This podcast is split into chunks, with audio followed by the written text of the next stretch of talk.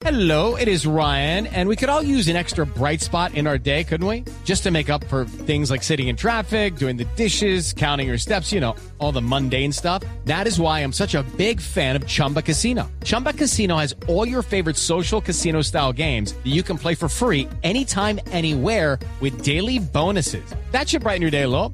Actually, a lot. So sign up now at chumbacasino.com. That's chumbacasino.com. No purchase necessary. BGW. Void were prohibited by law. See terms and conditions. 18 plus.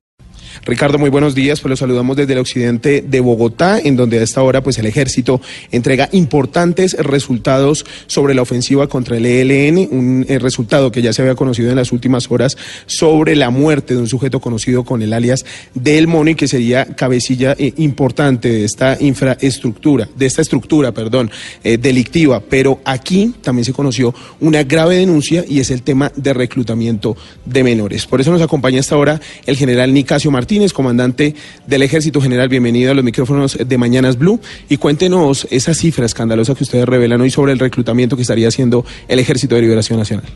Bueno, en una operación que se desarrolló con la Fuerza de Despliegue contra Amenazas Transnacionales, la Fuerza de Tarea del Sur de Bolívar, fue abatido en combate el sujeto alias Cristian o el Mono, cabecilla del frente Alfredo Gómez Quiñones y además jefe de finanzas del frente Darío Ramírez Castro del ELN.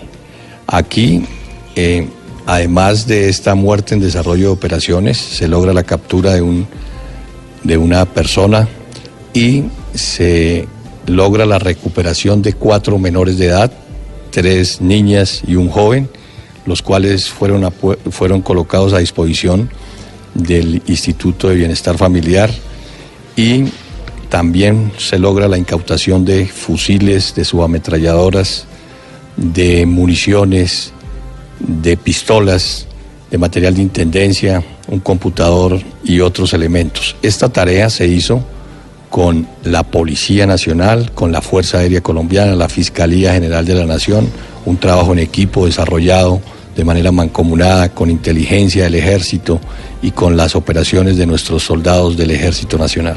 Bueno, general, ustedes aquí eh, en este operativo, como usted lo acaba de mencionar, rescataron a cuatro menores de edad, pero también eh, tienen un promedio sobre ese reclutamiento de menores. ¿Cuál es esa cifra que están manejando el día de hoy y para qué están utilizando a los menores en la guerrilla?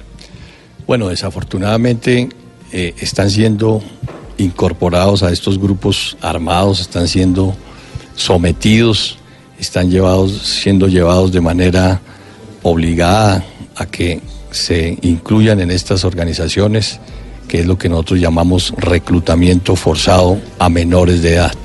Aquí encontramos cuatro menores de edad y lo que nuestras estadísticas nos dicen es que las personas que ingresan a estas estructuras terroristas, cerca del 49% son menores de edad. Es una denuncia que la hacemos de el incumplimiento de estos grupos al margen de la ley. Adicional, pues con esto son cuatro actividades que en el supuesto cese, que es como una medida de engaño, se han cometido infracciones. Llevamos dos combates. Ayer en norte de Santander, también en el municipio de La Playa, también en el sur de Bolívar, y las dos voladuras al oleoducto Caño Limón Coeñas que se registraron el día de ayer también en el kilómetro 461 y 467 del municipio de Tibú.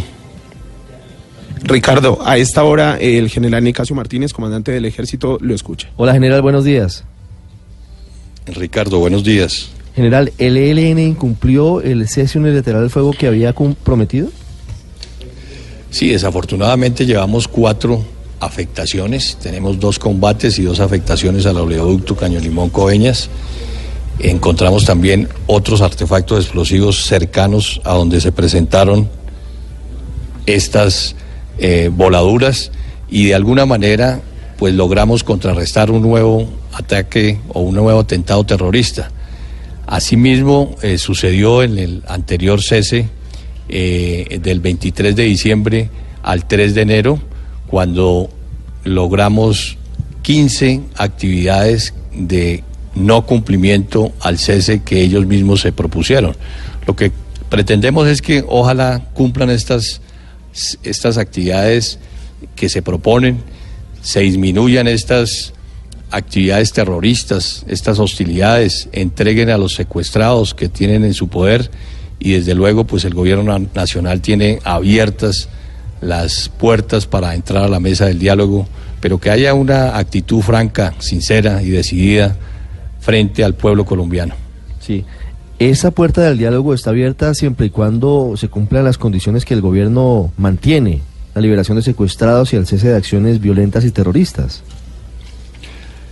Así es, eh, nosotros lo que estamos haciendo, Ricardo, es cumpliendo lo que la Constitución y la ley nos dice. Hoy, por ejemplo, en lo corrido del presente año llevamos 377 afectaciones al ELN, que es el 61% más de lo que llevábamos el año inmediatamente anterior, materializadas en 110 presentaciones voluntarias, 260 capturas y colocados a disposición de las autoridades competentes y 7 muertos en desarrollo de operaciones para un total de 377 afectaciones de esta estructura.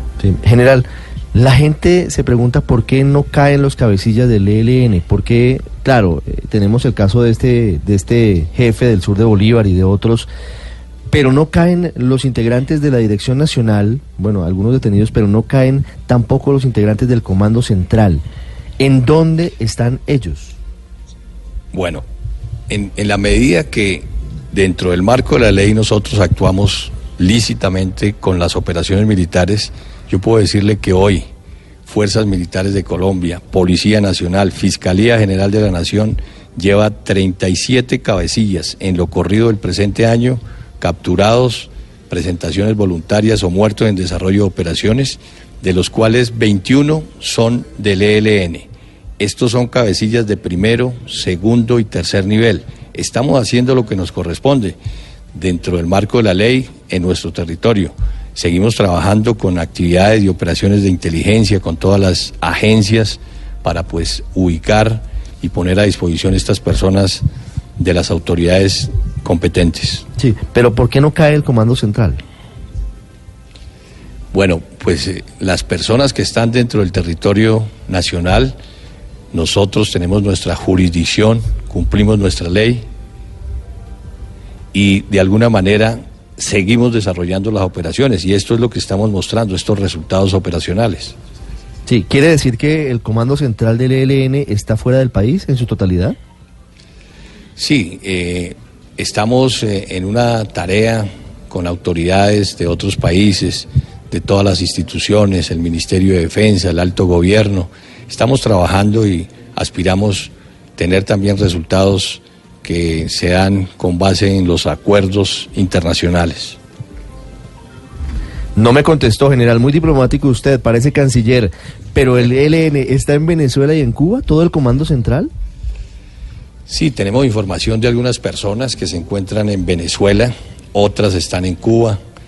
Desafortunadamente, pues están desde allá tratando de emitirle algunas instrucciones a las estructuras que están acá, pero en la medida en que tengamos información, tengamos soldados de las fuerzas militares, del ejército, hombres de la policía, con ganas de cumplir la constitución, de defender el pueblo colombiano, seguiremos haciendo lo que nos corresponde con toda la contundencia. Sí, precisamente, general.